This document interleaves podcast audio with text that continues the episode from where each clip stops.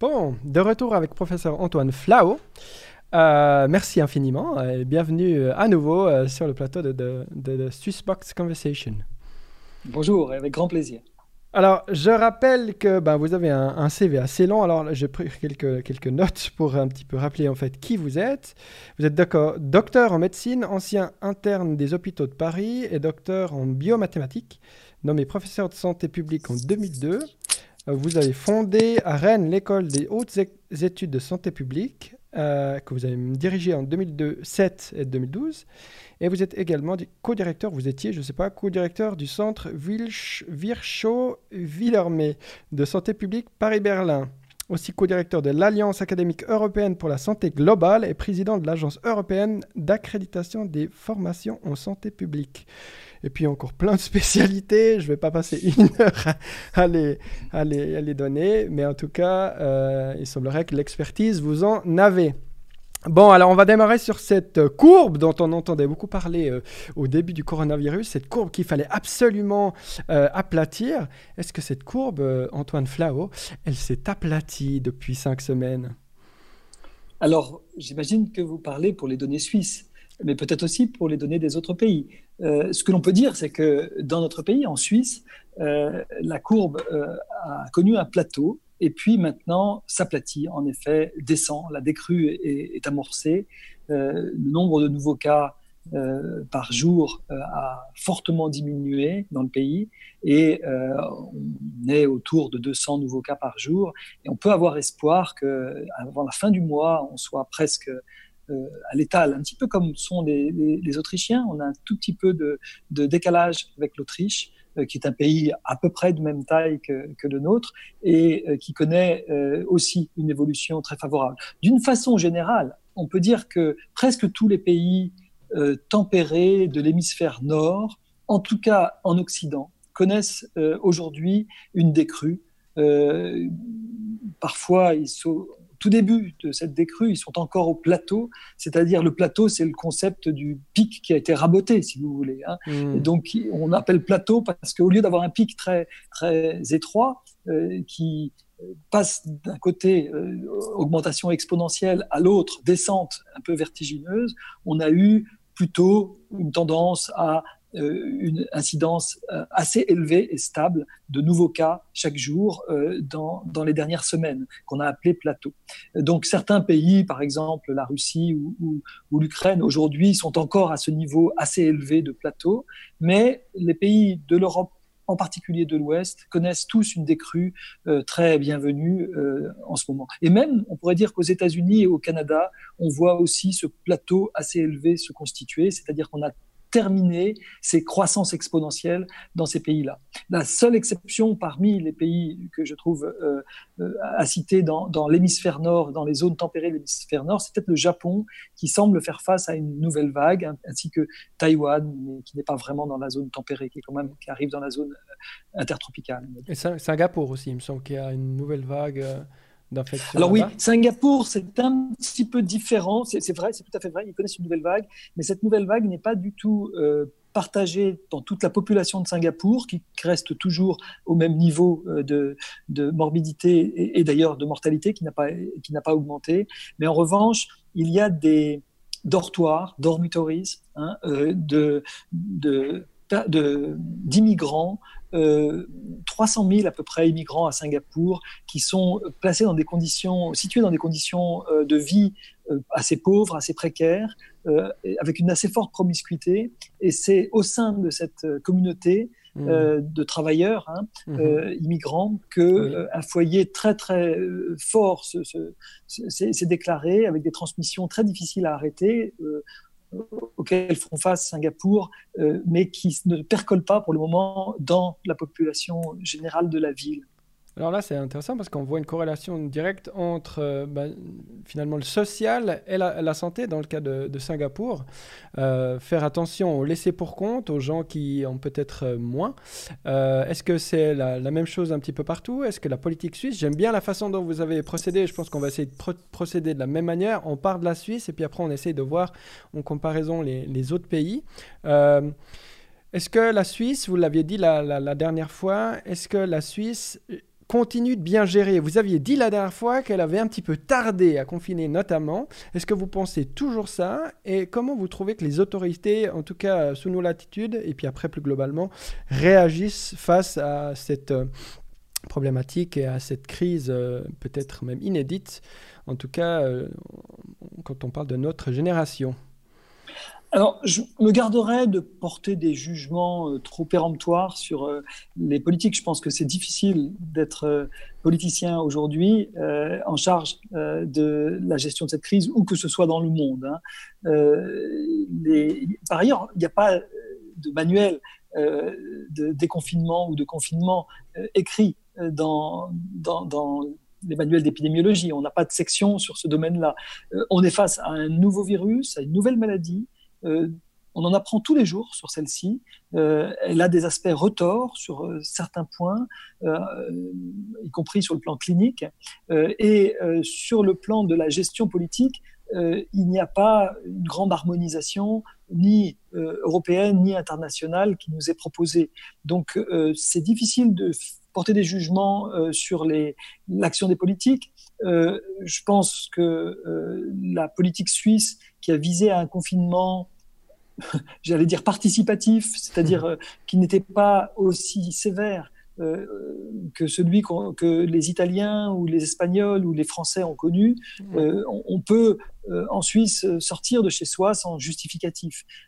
mais de la même façon que les autres, les Suisses n'ont pas un instant, le gouvernement suisse n'a pas un instant euh, hésité entre euh, la priorité sanitaire et la priorité économique. Je dirais presque d'une façon assez généreuse. Euh, la plupart des gouvernants de, des pays, sans grand calcul, ont confiné le, le, pays et donc l'économie du pays sans même savoir comment ils le déconfineraient. Donc il y a eu une sorte de prise de, de, de décision dans un état d'urgence. Euh, je pense que si des retards ont eu lieu, car des retards ont eu lieu en Europe, très clairement, euh, chez tous les pays, les Suisses compris. Royaume-Uni euh, particulièrement, peut-être le Royaume-Uni? Oui, mais en réalité, toute l'Europe était dans un état de préparation face à un risque d'émergence pandémique euh, infectieuses, comme celle, celle qu'on connaît en ce moment, euh, dans un état d'impréparation très fort par rapport à des pays dont on a parlé, comme Singapour euh, ou Taïwan, des pays qui étaient plus proches de la Chine d'ailleurs, à quelques encablures pour Taïwan, et qui ont, avaient un, niveau de préparation beaucoup bien supérieur au nôtre.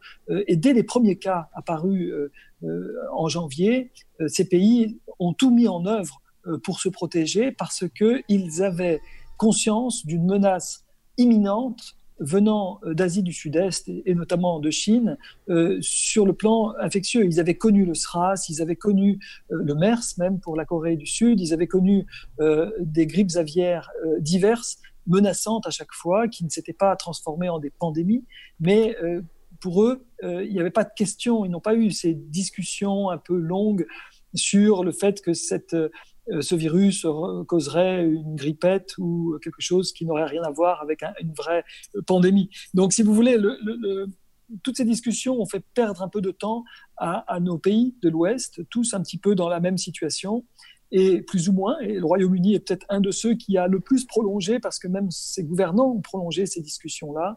Les États-Unis n'étaient pas mieux là-dessus non plus. Euh, peut-être le Canada était un peu mieux préparé, et l'Allemagne aussi, on pourra y revenir. mais la Suisse n'a pas pris plus de retard que les autres. Au contraire, je pense qu'on a assez rapidement euh, rattrapé ce retard autant que faire se peut, mais pas au point d'égaler, euh, je dirais, euh, les petits États asiatiques démocratiques dont on a parlé, qui ont pris un autre chemin, une autre voie, parce qu'ils étaient préparés pour le faire bien à l'avance.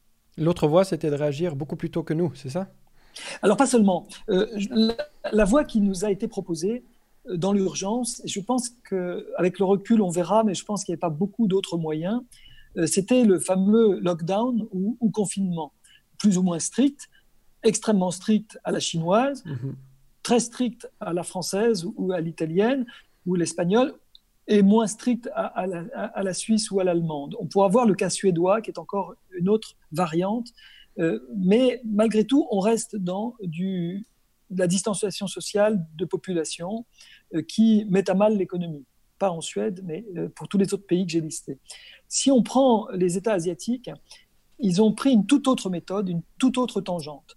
En fait, ils ont fait, au lieu de, de prendre une méthode importée du siècle dernier, une méthode euh, qui avait fait ses preuves pour euh, la lutte contre la pandémie de grippe espagnole, tenez-vous bien, en 1918, c'est-à-dire quand même il y a plus de 100 ans. Voilà. Euh, les Singapouriens, les Hongkongais, les, Taïwanais, les Coréens, les Japonais, les New-Zélandais aussi, ont décidé une toute autre stratégie. Une stratégie basée sur les biotechnologies. On va faire des tests en masse sur les tests PCR, c'est-à-dire vraiment biotech. Euh, les nouvelles technologies de l'information, on va tracer tous les contacts de ces gens qui sont détectés comme positifs, porteurs du virus. On va regarder leurs contacts dans les euh, quelques jours qui ont précédé les symptômes de ces, de ces personnes identifiées comme porteurs de virus. Et on va euh, identifier chez ces contacts les contacts à risque, notamment à haut risque, et ceux qui le sont moins. Si vous avez croisé quelqu'un dans la rue, c'est pas un contact à risque. Mais si vous avez, je sais pas, euh, euh, eu un contact Bluetooth très rapproché pendant plusieurs heures, partagé un repas avec quelqu'un de façon assez rapprochée, éventuellement voyager pendant plusieurs heures sur un, siège d'avion ou de train sans aucune protection, etc. Tous ces contacts classés comme à risque euh, vont être euh, identifiés, euh, vont être tracés par peut-être aussi des traces informatiques par smartphone, vont être tracés par des caméras de vidéosurveillance, vont être tracés éventuellement par des cartes de crédit qui auront montré un certain nombre de, risques potentiels et permettent d'identifier parmi ces contacts ceux qui sont aussi porteurs du virus et surtout, troisième étape, de les isoler et ne pas les remettre dans leur foyer, mais de les isoler, par exemple, dans des hôtels de confinement ou dans des hôpitaux s'ils ont besoin de soins, bien entendu, qui vont permettre, ces hôtels, ces hôpitaux, de ne pas remettre euh, les personnes porteuses de virus avec des gens bien portants et donc de ne pas favoriser de nouvelles chaînes de transmission. C'est une approche très personnalisée, très précise et qui euh, repose sur beaucoup plus de, technologies d'aujourd'hui, mais que l'on peut se permettre de faire aujourd'hui, qui demande aussi une petite armée d'enquêteurs à chaque fois, parce qu'il y, a bien sûr des personnels qui sont derrière tout cela, et euh, qui, jusqu'à présent, euh, ont permis, ces méthodes, de limiter l'extension euh, des épidémies dans ces pays euh, concernés. Parfois, ces pays ont été pragmatiques et ils ont associé quelques mesures de distance sociale de population, comme l'interdiction des rassemblements, parfois même la fermeture d'écoles. Mais en général, l'économie n'a pas été bloquée, les magasins non essentiels sont restés ouverts, les bars, les restaurants également. On pourra parler de la Suède, qui est encore un exemple un petit peu différent. On parlera, je note euh, la Suède pour tout à l'heure. Moi, quand je vous entends parler, je, comprends l'intérêt euh, du traçage et de l'utilisation des technologies notamment. Euh, après, j'imagine peut-être aussi comprendre pourquoi certaines cultures sont pas prêtes à faire ce pas-là. Parce que moi, j'imagine toujours Big Brother, et puis, euh, puis d'une certaine manière, ça me fait un peu peur. toutes ces, entreprises, ces multinationales, euh, les autorités qui se mettent ensemble pour tracer, pour euh, contraindre. Est-ce que ça en vaut la chandelle? Parce qu'on sait en général que lorsque on, donne un bout de doigt, ben après, on le, le lâche plus, et c'est déjà le cas actuellement avec tous, les, tous les Facebook et autres on sait très bien que nos données ne sont plus tellement privées. Est-ce qu'il y a des garde-fous Est-ce que vous ne voyez pas un problème éthique là derrière? Si, alors vous soulevez, je pense, euh, tout à fait les questions euh, essentielles qu'il faut qu'on se pose. Euh, je pense qu'il ne faut jamais se dire que le jeu en vaut la chandelle. Je pense que, en tout cas, la fin ne justifie jamais les moyens. sinon, c'est la porte ouverte à de nombreuses dérives. Et à mon avis, euh, la question que vous posez, elle est centrale. C'est-à-dire, euh, la question, c'est... Et, d'ailleurs, je, vais être clair, je ne pense pas que les Singapouriens l'aient résolu de façon satisfaisante pour, comme vous le dites, nos cultures. Notre culture, c'est quoi En l'occurrence, c'est les cultures démocratiques et c'est les cultures dont l'attachement aux droits humains, aux libertés essentielles, à la protection de la vie privée et la protection euh, de la personne sont, euh, je dirais, non négociables. Euh, partant de là, on ne peut pas accepter le traçage de force, c'est-à-dire sans avoir le choix. on ne peut pas accepter qu'on nous qu'on viole nos identités, voire qu'on humilie les personnes en mettant en pâture, éventuellement en pâture publique, des mhm. noms de personnes qui auraient été identifiées. Donc je pense que la question, elle est de savoir s'il est possible, avec les technologies d'aujourd'hui, de garantir, de préserver la, la, confidentialité, de garantir une certaine sécurité des données, et, aussi de reposer entièrement sur le volontariat. Je, vais prendre un exemple. On, va se prendre tous les deux. Hein. Euh, imaginez-vous que vous euh, on, vous, euh, vous avez des symptômes et, vous demandez d'avoir un test et, on vous euh, détecte comme positif pour le coronavirus. Vous êtes détecté, voilà, vous êtes positif. vous dites qu'est-ce que je dois faire? On vous dit vous êtes jeune, vous êtes un homme jeune, il n'y a pas beaucoup de, risques, mais on va quand même, si vous êtes d'accord, vous suivre régulièrement. vous, allez, on va vous isoler, vous n'allez pas rentrer dans votre famille, mais pendant quelques jours, ça va pas durer très longtemps, une semaine peut-être. Peut-être, ça va dépendre de vos symptômes. Si jamais vos symptômes étaient plus sévères et que vous deviez être hospitalisé, ça pourrait durer 15 jours, éventuellement 3 semaines. Mais ce, serait un grand maximum et après, vous, serez complètement débarrassé du, problème. Euh, mais je voudrais vous demander une chose. Est-ce que vous seriez d'accord? Je ne vous demande pas de répondre, hein, mais je vous mets dans ce jeu de rôle. Mmh. Est-ce que vous seriez d'accord euh, que euh, de nous prêter votre smartphone pour qu'on explore les traces que vous avez laissées derrière vous pendant les quelques jours. En fait, on arrive à dater vos symptômes, vous nous dites que vous avez des symptômes depuis hier, on voudrait remonter deux jours avant vos symptômes, 48 heures avant vos symptômes. Et on voudrait regarder tous les contacts Bluetooth que vous auriez pu avoir. Euh, on vous promet et garantit que ce sera dans un total anonymat, c'est-à-dire que si nous trouvons certains de vos proches, certaines des personnes qui vous ont approché, euh, qui, sont, qui ont été en contact avec vous dans une manière qui est un risque vis-à-vis de la transmission du coronavirus. C'est-à-dire vous avez été à moins de 2 mètres pendant plusieurs euh, dizaines de minutes au moins. Euh, vous avez pu parler à ces personnes, vous avez pu échanger, peut-être tousser, peut-être éternuer et les contaminer. On voudrait savoir si vous seriez prêt à nous confier ces traces. Encore une fois, jamais aucune identité ne sera révélée. Vous ne saurez pas qui nous avons identifié et elles-mêmes ne sauront pas que c'est à partir de vous qu'elles ont été identifiées. On ne donnera même pas nécessairement les dates, mais on aura besoin de euh, les contacter pour leur proposer un test parce qu'elles se, sont mises à risque sans le savoir, bien entendu, et que euh, peut-être elles peuvent être positives et en tout cas un petit isolement. Si elles sont en pleine santé, ça, ce sera dans un hôtel et ce sera pendant cinq ou six jours, c'est tout, mais ce sera peut-être quelque chose qui permettra de ne pas contaminer leur propre foyer. Est-ce que vous seriez forcément contre une telle proposition? Mon sentiment est qu'il y aura beaucoup de gens qui seront favorables. Je pense, aussi, après ça dépend probablement aussi du niveau de confiance qu'on a euh, face aux autorités qui peuvent promettre. On, a souvent des promesses, peut-être peut-être moins en Suisse, mais par exemple en France, je suis pas sûr qu'il y ait beaucoup de gens qui croient le gouvernement français s'il leur annonçait de telles euh, prédispositions à ne pas divulguer ou ne pas faire certaines choses. après, il faudrait peut-être qu'ils soient aussi capables, ces autorités, d'amener la, la preuve de ce qu'ils avancent, la preuve peut-être aussi légale de dire voilà, on ne pourra pas utiliser euh, ces données euh, pour d'autres euh, applications et d'autres procédures. Oui, je pense que vous êtes un peu sévère pour le, gouvernement français parce que la loi informatique et liberté n'a pas fait l'objet d'un grand nombre de, plaintes pour violation, et, en particulier du côté du secteur public. Donc je, pense que la, confidentialité des données, le, secret professionnel des médecins est quelque chose en qui les Français en particulier ont confiance. Et, euh, je, crois qu'il y a des garde-fous. Je ne suis pas en train de négliger le fait que la, question de confiance est majeure euh, et qu'il faut qu'il s'instaure une vraie relation de confiance et, qu'en particulier, à tout moment, les personnes puissent dire non. Non, moi, je ne mmh. suis pas d'accord. je pense qu'il y a des gens qui diront non. Mmh. Et, d'ailleurs, face à cela, euh, certains me disent, mais vous êtes naïf de penser cela. Je, dirais que non, je suis conscient qu'on va laisser passer euh, des cas parmi les mailles du filet. Mais vous savez, les tests ne sont pas sensibles à 100%.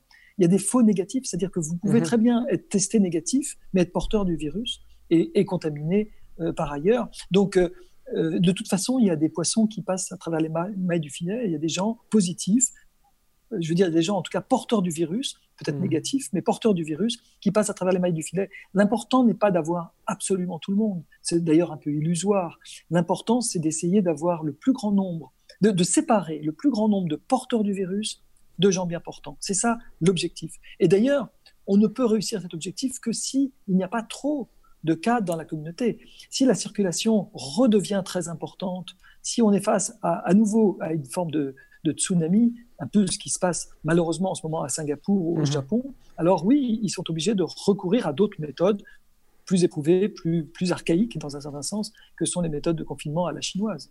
Le but étant toujours d'éviter de, surengorger ou de surutiliser les, hôpitaux pour, hôpitaux, pardon, pour qu'ils restent dans leur capacité de, gestion, n'est-ce pas? Oui, j'aime bien votre... Non, j'aime bien cette remarque parce qu'il faut se rappeler toujours de l'objectif. Euh, parfois, j'ai l'impression qu'on oublie cet objectif. On croit que l'objectif, c'est le risque zéro. Euh, on ne confine pas un pays, son économie, sa vie sociale, pour avoir zéro décès, pour avoir zéro malade. On ne l'a jamais fait. On, accepte, on tolère qu'il y ait des méningites cérébrospinales dans le pays qui arrivent chez des jeunes, parfois des jeunes recrues de l'armée, euh, parfois à l'âge de 20 ans, et qu'ils vont faucher des vies, euh, ces méningites. Donc, on, est prêt à accepter la maladie et la mort. Euh, pour le coronavirus, on doit avoir la même acceptation. Ce n'est pas une acceptation fataliste, on fait tout pour lutter contre. Mais on ne paralyse pas tout le pays jusqu'à ce que l'on ne voit plus un, seul cas de coronavirus. C'est vraiment l'objectif que vous avez donné, qui est l'objectif central qui doit nous mmh. guider. On ne veut pas redéborder, réengorger euh, les, hôpitaux, en particulier leur réanimation, car on veut garantir des soins de qualité, pas seulement pour le coronavirus, pour toutes les autres maladies, euh, à, tout moment euh, en Suisse. Et on ne voudrait pas que notre système hospitalier soit, soit un mode dégradé parce qu'il ne pourrait pas garantir ces soins. C'était le cas en Suisse Est-ce qu'à un moment donné, on a été débordé ou est-ce qu'on est toujours resté au-dessous de la capacité de, faire du bon travail? Non, on est resté en Suisse toujours au-dessous de la capacité maximale. On n'a jamais eu ce qu'ont connu même les Français qui ont dû euh, délester un certain nombre de leurs services hospitaliers dans le, grand, dans le nord-est euh, vers le sud-ouest, euh, où l'épidémie était moins forte. On n'a pas connu ce type de, de, nécessité en, Suisse, même si on a connu des hôpitaux sous tension dans le Tessin, à Genève, dans le Vaud.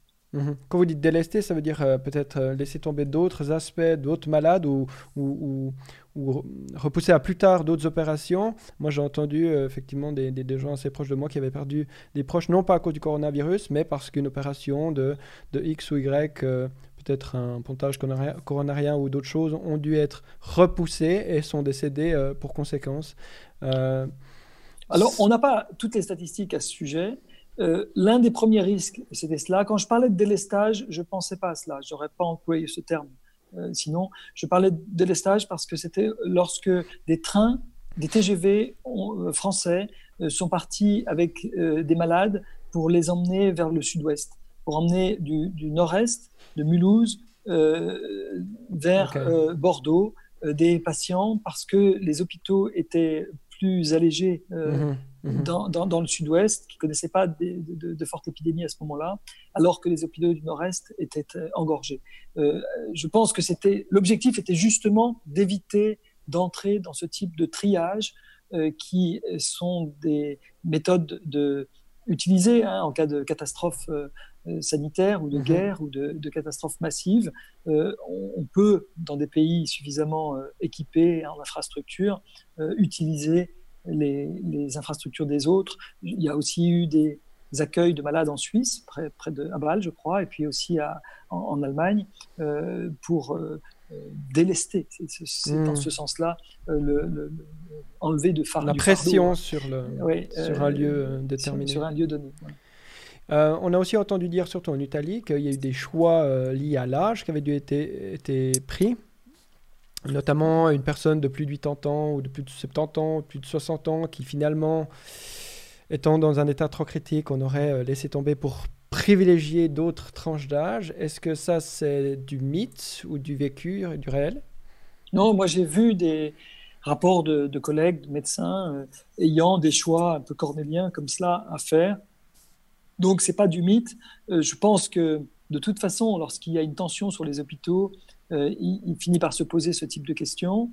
il y a des personnes qui, de toute façon, ont écrit des directives anticipées dans lesquelles elles ont mentionné qu'elles ne souhaitaient pas être réanimées dans tous les cas. Donc ça peut arriver déjà, mais en dehors de cela, euh, parfois, il peut arriver si les hôpitaux sont en, saturation totale, et c'est arrivé en Lombardie euh, dans, à, une certaine période de l'épidémie, où des hôpitaux ont eu euh, à faire des choix de triage dont on a parlé tout à l'heure, qui sont, je pense en effet, des choses qu'il faut que, l'on souhaite éviter au possible lorsque l'on est médecin. On en a entendu parler en France également, et je pense que c'est évidemment typiquement ce genre de situation pour laquelle le confinement a été fait.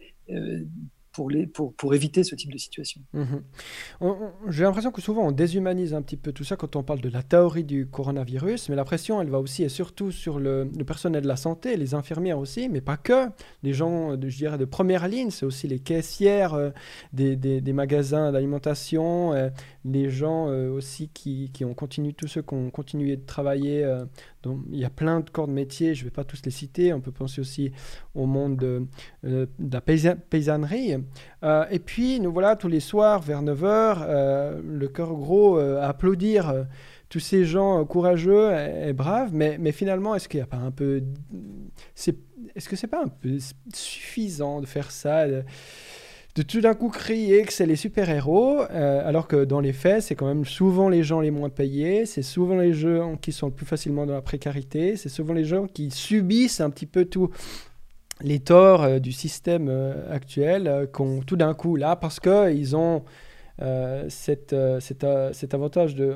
Enfin, d'avantage cette prérogative de nous sauver la vie, en gros, mais tout d'un coup, on les considère. Est-ce qu'il n'y a pas un peu d'hypocrisie là derrière? Est-ce que vous trouvez? Je pense qu'il ne faut pas être euh, cynique ou verser dans le cynisme. Donc, euh, le fait que euh, on ait des personnes confinées dans leur appartement qui sortent tous les soirs à 21h en Suisse pour applaudir, euh, pour aussi se réconforter. Pour... Je le fais aussi, ça fait rire les enfants d'ailleurs. Oui, oui, je pense que voilà. Mais je veux dire, c'est bien joli, mais je me dis, est-ce que, est que vraiment ça change quelque chose pour, pour ces gens qu'on applaudit? Se faire plaisir, c'est une chose. Non, ce que, ce que je pense, là où je souscris euh, en partie à votre discours, c'est que je dirais que les personnels de santé, ils font leur travail. certes, dans des conditions euh, un peu différentes, dans des conditions de tension, euh, de risque aussi un peu différents, mais euh, ils font leur travail, ils ont la chance de travailler. je pense que on n'applaudit pas, ou en tout cas on n'a pas toujours une pensée pour ceux qui sont dans les boutiques à côté des boutiques dites nécessaires, les pressings, les magasins qui sont fermés aujourd'hui, les, les coiffeurs, etc. Je pense qu'il y a beaucoup de, gens qui ont mis la clé sous la porte, euh, forcés de le faire, euh, qui ont vu leur business euh, s'effondrer, qui ont des soucis avec ça et qui sont confinés un peu malgré eux. Et, je pense que ces personnes-là sont beaucoup plus à, saluer. Ils ont beaucoup contribué à la diminution de la, pandémie et à sauver des vies. Euh, et donc, euh, moi, j'ai envie aussi d'applaudir ces gens-là euh, qui sont restés chez elles. je ne parle pas de celles qui ont complètement perdu leur job, parce qu'il y en a peut-être aussi. c'est quand même un, très gros coût qui est porté sur l'économie. Et en ce sens, les personnels de, santé, dont je fais partie, ne sont pas les plus à plaindre. Hein. on a la chance de travailler tous les jours, d'aller au travail, d'être payé à la fin du mois, parfois d'être logé dans des conditions satisfaisante. Donc, euh, euh, je, crois que c'est vrai que le problème social est peut-être plus important que celui-ci et que dans nos applaudissements, peut-être on peut mettre un, certain nombre de gens qu'on a dans notre cœur, auxquels on pense et qui ne sont pas nécessairement uniquement, en tout cas, les personnels de mmh. soins. Ça, j'en suis bien d'accord. Peut-être ma critique, elle, dépasse aussi peut-être les frontières de la Suisse, mais quand on voit euh, beaucoup de pays qui, euh, qui ont des politiques d'austérité, surtout face à la, à la, santé, comme en Angleterre notamment, ou en France également, où on, ferme beaucoup d'hôpitaux, on diminue les, effectifs, puisque ces services sont publics, je pense qu'ils doivent être publics. Euh, c'était aussi en ce sens que peut-être ma critique émergeait. J'attendrais de ces pays qui reconnaissent effectivement les, les métiers qui ont une vraie plus-value, une vraie valeur. Euh, pour le commun et ceux qui en ont moins, peut-être aussi d'une certaine manière. Euh, pour, faire, pour faire le lien, quand on confine, quand on stoppe l'économie, effectivement, ça fait des dégâts au niveau de l'économie. Alors souvent, on voit dans, dans, les débats une espèce de dichotomie, on oppose la santé à l'économie. Mais finalement, évidemment, les deux sont liés. On l'a bien vu avec les cas de Singapour, vous l'avez expliqué tout à l'heure, où c'est justement les précaires qui reviennent euh, avec une deuxième vague de, contagion. À quel moment les coûts économiques euh, vont avoir une influence plus grande sur la santé que le coronavirus lui-même? Peut-être c'est une question un petit peu trop vague, mais je vais un peu aborder cette corrélation entre euh, l'économie et la santé. Oui, et, le social d'ailleurs. Je, le social, je, crois Que, oui, hein, je, crois que vous avez raison d'y revenir. Euh, un autre exemple est celui des Noirs américains. Les Noirs américains euh, euh payent un, tribut lourd, ou ont payé un tribut lourd dans cette, dans cette première vague pandémique à, New York en particulier, aux États-Unis de façon générale. et les Noirs américains, les gens ont dit c'est peut-être génétique, etc. En fait, c'est peut-être surtout qu'un grand nombre de ces Noirs américains n'ont pas d'assurance sociale, euh, n'ont pas la possibilité euh, de se confiner, peut-être parce qu'il faut qu'ils nourrissent leur famille, et donc euh, ils sont les premiers sur les chantiers, sur les camions poubelles, ou sur les, sur les emplois dits de nécessité, et pour lesquels souvent le gradient social est extrêmement fort. ces personnes qui n'ont peut-être pas aussi de recours aux soins faciles parce que leurs assurances sociales ne les remboursent pas, vont consulter tardivement, du coup vont euh, sans doute euh, infecter davantage leur propre communauté. On a vu en France hein, euh, que le, département 93, qui est le département du nord de Paris, où il y a des grandes cités de, de gens issus d'immigration, parfois d'ailleurs de deuxième génération, mais vraiment vivant dans des formes de ghetto, euh, aussi ont payé un tribut très lourd. Donc, visiblement, le côté économique et social, comme vous le dites, est extrêmement intriqué avec le sanitaire. Euh, par ailleurs, euh, on est en train de voir, mais il faudra un peu de recul et plusieurs mois pour en faire le bilan, mais on est en train de voir ce qu'on appelle une surmortalité en excès. c'est quoi une mortalité en excès? C'est que lorsque l'on regarde la mortalité euh, toutes causes, hein, là je ne parle pas du coronavirus, euh, toutes les causes, évidemment incluant le coronavirus, euh, on, voit aujourd'hui, on peut la comparer aux, mêmes périodes des années, précédentes, mhm. et on voit une augmentation de cette mortalité en excès qui dépasse largement celle uniquement due au coronavirus. On pourrait s'attendre à ce qu'il y ait une mortalité en excès due au coronavirus, euh, qui, qui, est chiffrée, puisqu'on a les chiffres qui nous sont mhm. rapportés euh, tous les jours, eh bien, euh, elle dépasse largement. En France, elle a déjà été chiffrée à, à plus 40%, euh, ce qui est énorme. Donc, ça veut dire que probablement, il y a en fait un certain nombre, et c'est pas à cause du triage dont on a parlé tout à l'heure, hein, c'est vraiment parce que probablement, il y a une forme de mortalité indirecte qui va apparaître, qui peut être dû à beaucoup de choses, mais en particulier, euh, il est clair que si les gens perdent leur emploi ou ont des menaces sévères sur la, survie de leur emploi, ça peut créer un certain nombre de, problèmes. Des conséquences psychologiques, oui. voilà, qui, qui peuvent avoir un, un, retentissement, y compris sur des pathologies cardiaques, des pathologies tensionnelles, des pathologies euh, très différentes. Donc euh, c'est trop tôt encore pour exactement euh, cerner l'étendue du problème, mais on aurait peine à croire que ce, voilà, cette tragédie que représente ce, coronavirus et, les conséquences de la lutte contre ce coronavirus, notamment par le confinement, n'aient aucune conséquence sur, sur la santé générale. Hmm. Peut-être on va rentrer un peu dans les polémiques où il y a des choses, beaucoup de choses qui se disent et sont contraires. Euh, dites-moi si je me trompe, mais entre 70 et 80% des, des, gens qui, euh, qui sont affectés par le virus sont asymptomatiques. Et puis du coup, certains disent, ce qui prouverait qu'il faut absolument mettre un masque, pour d'autres raisons aussi.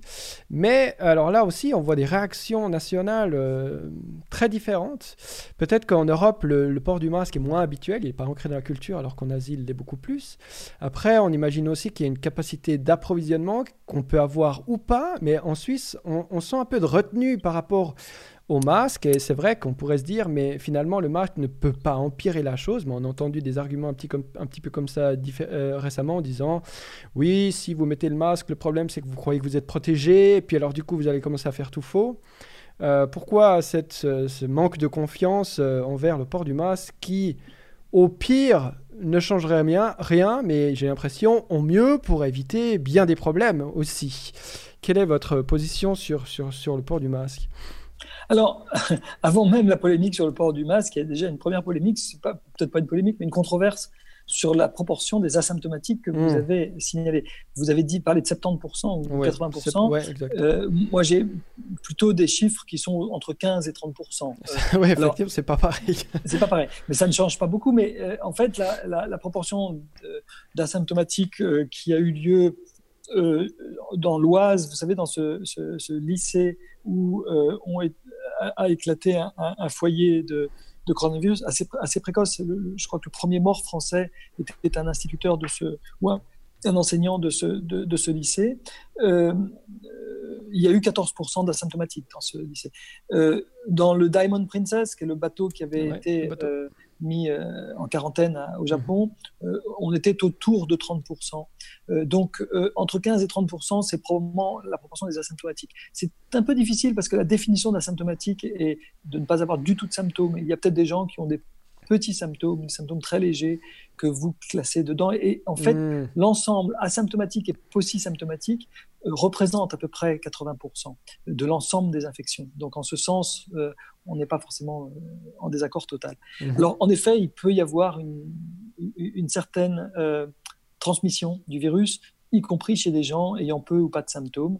En tout cas, les présymptomatiques, comme on le disait tout à l'heure, 48 heures avant leurs symptômes euh, peuvent déjà contaminer. Ça, ça a été très clairement montré. Alors maintenant, le masque. Moi, j'ai dit depuis longtemps, j'ai fait circuler des tutos d'ailleurs euh, sur, sur Internet. Ça m'a été reproché par certains de mes collègues qui trouvaient que euh, ces tutos n'étaient pas responsables parce que c'était un, Chinois de Wuhan qui me l'a transmis directement d'ailleurs, avec un mètre de papier toilette. Il montrait comment on faisait avec un petit élastique un masque. Et ce masque, euh, je, l'ai recommé. ah, c'est ça qu'il y a sur votre photo euh, Twitter, je crois. C'est ça qui a C'est ça ah, Ok, je trouvais bizarre le masque. Ah, c'est du papier toilette, ok. C'est du papier toilette, voilà. Et en fait, c'est plusieurs couches de papier toilette euh, qui sont enroulées, voilà, et qui permettent de, de bloquer, quand il s'est mis correctement sur le nez et sur la bouche, ça permet de, de bloquer les gouttelettes de postillon que l'on peut émettre si soi-même on est porteur du virus ou qui peuvent permettre de les, de les arrêter si euh, quelqu'un est porteur de virus en face de nous euh, dans, une, dans un contact qui est euh, inférieur à, à, 2 mètres. Alors, le masque, oui, pour moi, le masque, c'est une problématique qui est très proche de celle du préservatif au moment de la, pandémie de sida. Hmm. vous aviez des personnes qui, pour des raisons parfois morales ou religieuses, étaient contre le préservatif.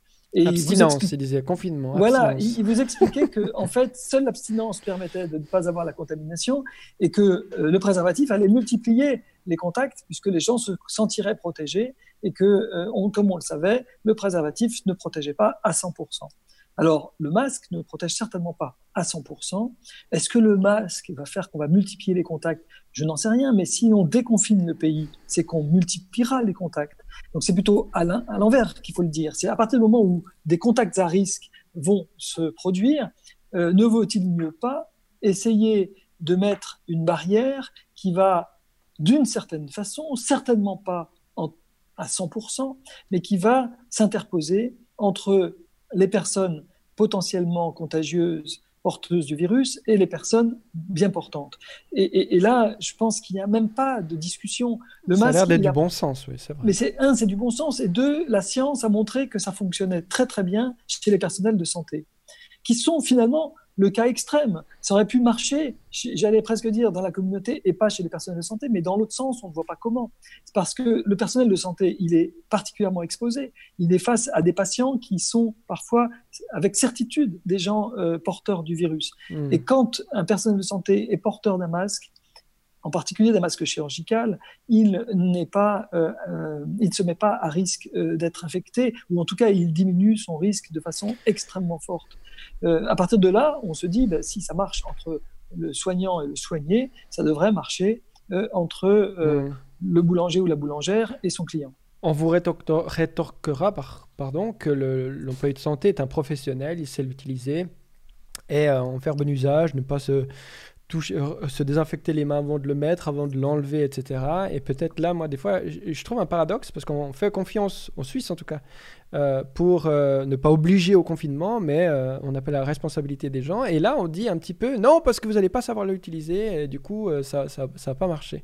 Mais c'est vrai qu'on a aussi vu beaucoup de leaders, notamment en France, qui essayaient de le mettre, mais qui le mettaient n'importe comment sur les yeux, sous le nez, etc. etc. Donc c'est peut-être une, crainte légitime, mais j'ai envie, envie de dire, si on se donnait les moyens de l'information, à mon avis, c'est quelque chose qui serait bon sens de donner. Et je crois que notamment le, canton du Jura, qui est en train de déconfiner actuellement, a euh, mis en place euh, toute une organisation pour donner aux, petits business qui rouvrent des kits de déconfinement, notamment avec des masques. Donc il semblerait quand même que ça commence à faire son, chemin. Peut-être c'est ça. Est-ce que ça doit faire son chemin? Puis une question, est-ce que l'approvisionnement en masques en Suisse est garantie. Parce que là aussi, on a entendu plusieurs histoires de gens qui produiraient des masques dont on ne voudrait pas, mais on dirait après qu'il y aurait des épuisements dans les hôpitaux. Un petit point de situation par rapport à la disponibilité. Alors, avant la disponibilité, mhm. j'apprécie votre commentaire sur le fait de, mal le porter. Je pense que porter un masque en bavette ou porter un masque sous le nez, euh, c'est pire, c'est contre-productif. C'est pire mhm. que ne pas mhm. euh, avoir de masque. Il vaut mieux, si jamais les auditeurs qui nous écoutent euh, veulent entendre ce message, moi je leur dirais, mais surtout, enlevez-le ce masque. Vous voulez, je sais pas, vaper, vapoter ou fumer une cigarette ou boire un verre, il faut bien que vous enleviez le masque. Ne, ne rebroussez pas sur votre narine ou sous en bavette, mais enlevez-le, enlevez-le complètement. Parce que si vous le mettez juste sous le nez, comme ça, vous allez avoir un masque qui aura peut-être une collection de coronavirus euh, qui seront restés depuis quelques heures euh, sur la surface du masque. C'est la raison d'être du masque que d'arrêter euh, ces coronavirus, mais qui vont se retrouver de façon concentrée face à vos voies aériennes supérieures et vous respirerez, vous les inspirerez avec une sorte de d'infection expérimentale, une très grande probabilité de vous faire infecter. Donc je pense que le masque, il faut considérer qu'une fois que vous l'avez mis, vous n'y touchez plus, et euh, il vous couvre le nez et la bouche. Et si vous êtes embarrassé, si vous ne supportez plus, eh bien vous l'enlevez, vous nettoyez les mains, comme vous le dites, et puis vous le laissez reposer pendant quelques heures, le temps que les coronavirus euh, disparaissent, mais euh, au sec et, à la lumière. Mais si vous l'utilisez mal, et, les personnels de santé en effet sont habitués à bien l'utiliser, mais si les personnels, si le grand public se mettait à mal l'utiliser, ça pourrait être contre-productif. Donc ça, c'est une première chose. L'histoire du stock, ben, qu'on fait le tuto et le papier toilette, moi, c'est pas une question qui m'intéresse beaucoup. Je mmh. pense qu'il faut mettre un masque, quelle que soit la qualité du masque. Vous pouvez, il y a des patrons euh, qui circulent sur euh, Internet de masques en tissu euh, qu'on peut laver, qu'on peut repasser. voilà. Le, repassage, c'est très bien parce que ça, grille tous les coronavirus qui auraient pu s'y accumuler. Euh, par ailleurs, euh, toute barrière de, bien mise, euh, assez hermétique, qui permettent de, de, barrer la route à ces postillons que nous émettons ou que nous recevons sont bienvenus. Et je pense que la gestion de la pénurie, ben, écoutez, s'il y en a une pénurie, ben, dans les classes, les élèves feront eux-mêmes leur masque le matin. Ça fera un bricolage. Euh, dans les EMS, euh, on proposera des ateliers spéciaux aux personnes âgées pour qu'elles se fabriquent des masques pour recevoir leurs familles et leurs proches. Je pense qu'il vaut mieux qu'on ait des contacts protégés que euh, plutôt que l'on prenne des risques ou que l'on accuse nos pouvoirs publics de ne pas nous remettre des masques. Si bien sûr on peut disposer de masques du marché, normalisé, euh, homologué, ce sera beaucoup mieux. Mais en l'absence de ces masques homologués euh, du marché, je pense qu'il faut vraiment euh, prendre l'habitude le matin en se levant de faire un masque. ça prend, je l'ai fait moi-même, vraiment, ça prend deux minutes. Je sais qu'il y en a avec du sopalin, il y en a avec du tissu, il y en a plein d'autres. C'est pas la créativité qui, qui manque, effectivement.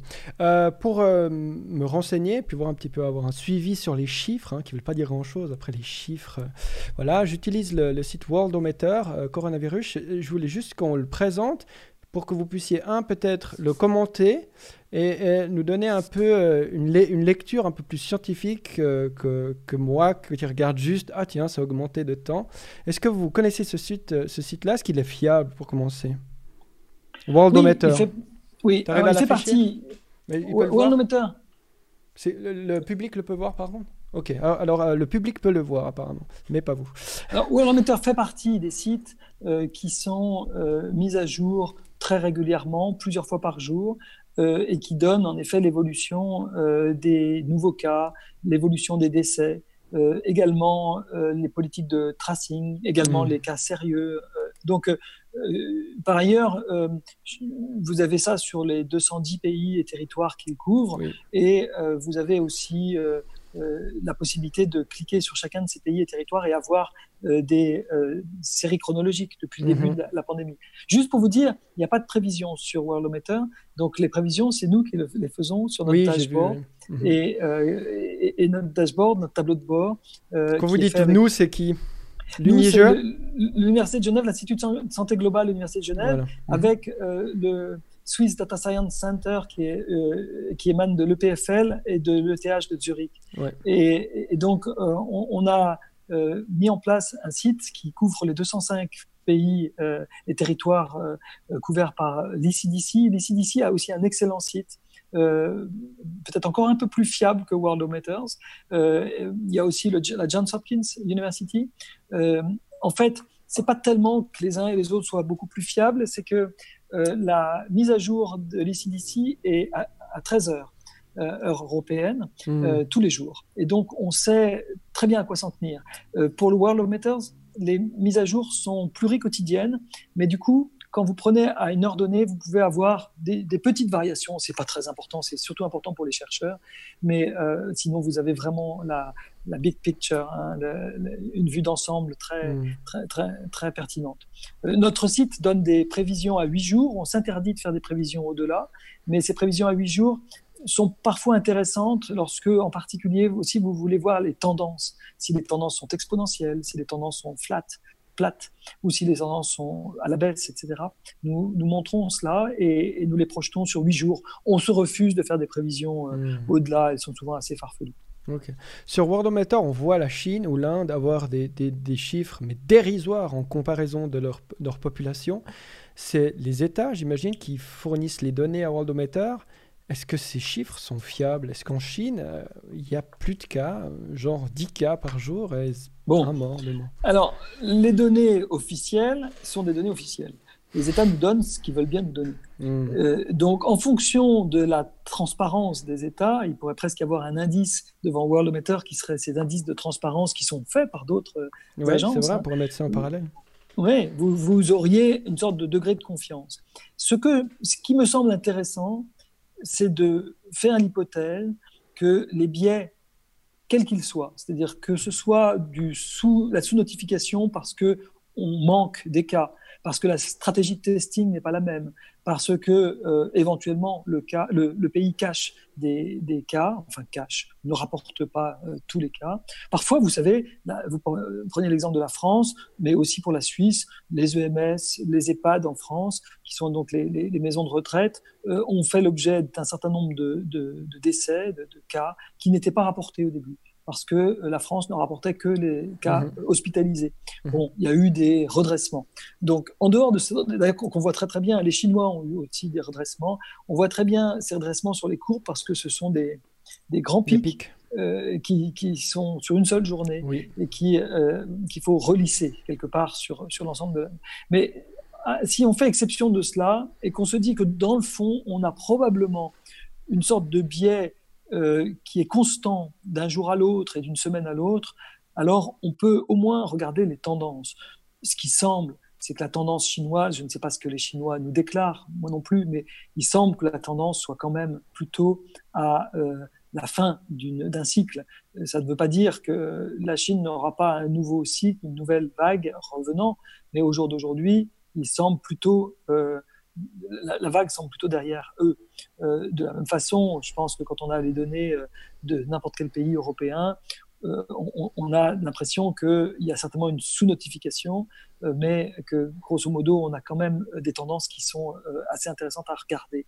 Ce qui est peut-être plus difficile à interpréter, ce sont les pays très pauvres de la planète, l'Afrique subsaharienne en particulier, où euh, on a aussi parfois des, des clusters, de, des groupes de cas qui apparaissent un jour.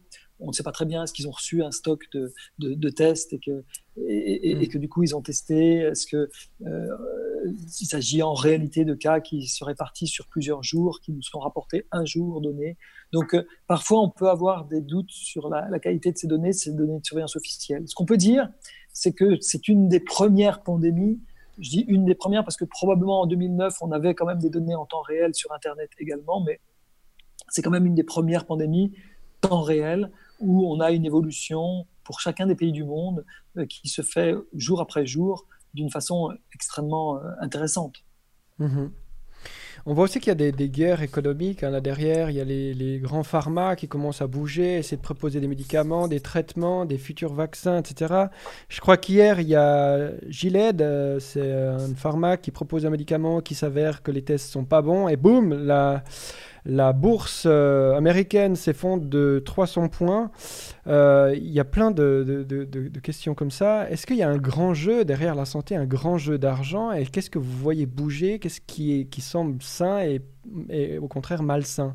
Parce que finalement, là, c'est un peu la course aux médicaments et surtout aux vaccins. On attend que le vaccin, en gros. Oui, Bill Gates a dit euh, hier. Je me méfie de ce personnage euh, beaucoup. Oui, mais il, dit parfois des choses assez visionnaires sur ce sujet. Il a dit il y a deux jours que, euh, que le vaccin serait probablement la mesure qui, pourrait nous sauver de ce problème de, de, cette pandémie. Surtout s'il peut les vendre. Je joue un peu l'avocat du diable, mais quand une personne a plus de pouvoir que l'OMS, je me méfie beaucoup il n'est pas lui-même un des producteurs de, vaccins. Donc, euh, non, mais il aimerait bien sauver le monde et dire que c'est lui qui a sauvé le monde. Probablement des, des, des, problèmes d'ego euh, quand on est si puissant, à mon avis. Enfin bon, ça c'est votre, votre opinion. Ça ne regarde que moi, euh, bien sûr. Mais est-ce que vous voyez en tant que scientifique professeur, des, mouvements des pharma, parce qu'on le sait que la médecine, ça génère énormément d'argent. Est-ce que vous voyez des, choses particulières ou des choses, des, guerres qui se mettent en place ou pas du tout? Ça vous semble tout, tout sain, tout normal? Non, c'est pas que c'est. Mais je, pense qu'on a besoin. Euh, on a un terrible besoin de l'industrie pharmaceutique pour pouvoir nous aider à régler ce problème. Euh, il y a deux façons d'apporter des solutions. Euh, il y a une façon qui est le vaccin. Aujourd'hui, je crois qu'il y a 115 vaccins euh, dans le monde, donc c'est pour ça que je pense que Gates a raison de dire que le vaccin va nous aider parce que probablement sur les 115, il y en a quelques-uns qui vont émerger. C'est pas forcément ceux où, où, Gates a mis ses actions et mhm. il a aussi le droit d'avoir une certaine vue philanthropique euh, et pas uniquement intéressé du monde. Donc je pense qu'on peut lui faire ce crédit que si on trouve un vaccin, ça va contribuer de façon substantielle à, résoudre le problème. La deuxième chose, c'est que euh, cette maladie est une maladie aujourd'hui qui peut être mortelle. Euh, en fait, elle peut être mortelle dans un tout petit nombre de cas chez le jeune adulte, en particulier chez la jeune femme, pratiquement euh, qui n'aura jamais à risquer sa vie avec le coronavirus. Mais en revanche, euh, la mortalité peut grimper, y compris jusqu'à euh, presque 10% chez des personnes très âgées. le problème est donc d'éviter ce risque mortel. si vous vous rappelez du problème du sida, au début, le sida était une maladie qui était à 100% mortelle. Hein. et l'arrivée des antirétroviraux a totalement transformé le pronostic. Et aujourd'hui, on n'a pas de vaccin pour le sida, mais on a complètement euh, changé son pronostic. On a rendu les patients porteurs du VIH avec une survie qui est à peu près analogue à ceux qui ne le sont pas, qui ne sont pas porteurs. C'est pas que leur qualité de vie n'est pas un peu altérée, ils doivent prendre beaucoup de médicaments, euh, ils doivent se soumettre à beaucoup d'examens, mais au moins ils peuvent avoir une survie en bonne santé qui est euh, pratiquement de même durée et de même nature que les personnes qui ont euh, qui sont qui n'ont pas d'infection par le VIH. Je pense que si, grâce à des médicaments, on a dans quelques mois des possibilités de transformer radicalement le pronostic du Covid-19, en particulier d'éviter ces formes d'orage cytokinique, ces formes extrêmement graves qui dépassent aujourd'hui les réanimations et, la science médicale, alors on aura transformé le pronostic de cette maladie et peut-être qu'on euh, pourra vivre, je dirais, ou passer le cap euh, d'une infection à coronavirus sans qu'on soit trop inquiété. Et ça changerait radicalement la donne aussi. Donc, que ce soit par la voie des médicaments ou par la voie du, vaccin, euh, on attend l'industrie pharmaceutique avec une grande impatience. Qu'il y ait du business qui soit fait derrière, eh bien je le souhaite. Je veux dire, moi, j'ai aucun problème avec ça. De toute façon, euh, c'est grâce au business du big pharma qu'aujourd'hui, on sait traiter les cancers, qu'on sait traiter euh, les pathologies, que ça contribue de façon très large à la, qualité et, l'espérance de vie qu'on a réussi à, gagner. Donc, euh, moi, j'ai pas de difficulté avec ça. Et, bien sûr, il y aura des gens qui feront du business avec hmm. cela, parce que c'est une pandémie qui touche l'ensemble du monde et qu'on attend avec grande impatience des vaccins et ou des médicaments efficaces. Pour moi, c'est une hypothèse parce que si les États et le public mettaient suffisamment de fonds et d'argent pour financer justement ces, ces, ces, médicaments et cette recherche dans le domaine du cancer et ailleurs, euh, on pourrait alors éviter euh, que des, des, millionnaires et des actionnaires euh, profitent des bénéfices par milliards et milliards de la santé des gens. C'était plutôt cette Je ne partage pas votre avis là-dessus parce que l'histoire ne montre pas beaucoup de produits efficaces qui ont été mhm. entièrement développés par euh, par de l'industrie publique. Les seuls, bon, il y a la pharmacie centrale des hôpitaux de Paris euh, qui ne produit pas de nouveaux médicaments, mais qui euh, produit des médicaments délaissés pour des maladies rares, et ils sont très utiles dans ce sens. C'est des produits qui ont été développés par d'autres, dont ils reprennent les brevets. Et puis, les soviétiques, à l'époque, avaient une industrie entièrement entièrement nationalisée. Ils avaient produit un antigrippal qui est assez intéressant parce qu'en fait c'était une arme biologique à l'époque et, qu'ils avaient eu beaucoup d'investissements là-dessus. Mais c'est très rare, il n'y a pas d'investissement, il n'y a pas d'industrie pharmaceutique publique, ça n'existe pas. Donc, il euh, ne faut pas être trop naïf. Euh, le, profit, il a aussi son avantage, c'est qu'il stimule la compétition, il stimule la recherche, il stimule probablement des appétits. c'est comme ça. Et je pense que malheureusement ou heureusement, c'est en tout cas un des modèles d'amélioration de, de notre condition de santé. Il nous reste une minute. Euh, Antoine Flao, on va euh, poser une dernière question. On avait dit qu'on reviendrait dessus. Le modèle suédois, c'est la question, le modèle suédois. Et puis les leçons qui se dessinent et la préparation du futur pour conclure euh, cet entretien que je vous remercie de nous avoir octroyé. Alors le modèle suédois, c'est un modèle euh, sans confinement, c'est un modèle euh, respectueux de la vie sociale et économique. Les bars, les restaurants, les cinémas restent ouverts depuis le début du mois de janvier en Suède. Euh, je dirais que s'il y a un pays où on aimerait peut-être vivre aujourd'hui cette pandémie, c'est peut-être la Suède. c'est pas tout rose parce que euh, la Suède a connu une vague euh, pandémique comme nous, comme euh, la France, peut-être à un niveau moindre que celui de la France, mais au moins équivalent à celui de la Suisse, et avec des décès et des souffrances aussi, mais pas pire. Je dirais qu'elle a évité, jusqu'à présent en tout cas, un engorgement de ses hôpitaux, et pourtant sa stratégie a été très décriée. Alors la Suède, c'est pas un pays naïf en matière de santé publique. C'est probablement un des pays qui a un des meilleurs systèmes de santé du monde, des indicateurs très performants de, santé, parce qu'il a une très grande euh, protection sociale, une très grande euh, culture de santé publique, de prévention. c'est un pays où il y a des très grands experts également, des meilleures écoles de santé publique du monde. Le Karolinska Institute donne des, produit une, recherche de très très grande excellence, une recherche publique. Euh, et euh, autrement dit, euh, on ne peut pas penser que les décisions suédoises soient farfelues et soient prises de façon, je dirais, trop rapide. pourquoi les Suédois n'ont pas confiné? Ils n'ont pas été convaincus par le modèle chinois et ils ont eu le courage d'en appliquer un autre, seuls presque contre vents et marées. Je dirais que les Norvégiens étaient très inquiets euh, de la politique suédoise. Ils étaient voisins, ils avaient peur que le débordement potentiel que cette politique allait générer allait déborder dans leur propre pays. Et il semble qu'il n'en est rien. Alors il est possible que les Suédois, comme nous tous d'ailleurs, ayant été favorisés par un freinage estival sur l'épidémie, c'est-à-dire que peut-être que l'été, comme il fait beaucoup de bien aussi sur, euh, euh, sur les épidémies de grippe. Il n'y a pas d'épidémie de grippe en été. Peut-être qu'il n'y aura pas d'épidémie de coronavirus et que euh, la descente que l'on voit, y compris en Suède, et qui ne peut pas être attribuée au confinement, en tout cas en Suède, est une descente qui a ses origines en particulier dans la saison. Alors, c'est probablement pas tout à fait exact de penser que les Suédois, n'ont pas adopté du tout de mesures de confinement, parce que les Suédois sont aussi, comme ils sont un peuple très conscients euh, des risques sanitaires et, très précautionneux vis-à-vis de la santé publique, euh, ils sont un peuple assez civique, un peu à l'image des Suisses et des, Allemands, euh, sans avoir à les confiner par la loi, à, les assigner à domicile par la loi. finalement, les Suédois ont ralenti leur vie sociale, spontanément, sans qu'on leur demande, euh, de façon impérative. Euh, les rues de Stockholm étaient beaucoup plus vides que d'habitude. Les bars et les restaurants, même ouverts, étaient moins fréquentés. Donc il y a eu une sorte de prise de conscience nationale euh, qui a sans doute contribué aussi à, diminuer le nombre de contacts, qui est un des facteurs clés pour le contrôle de cette pandémie.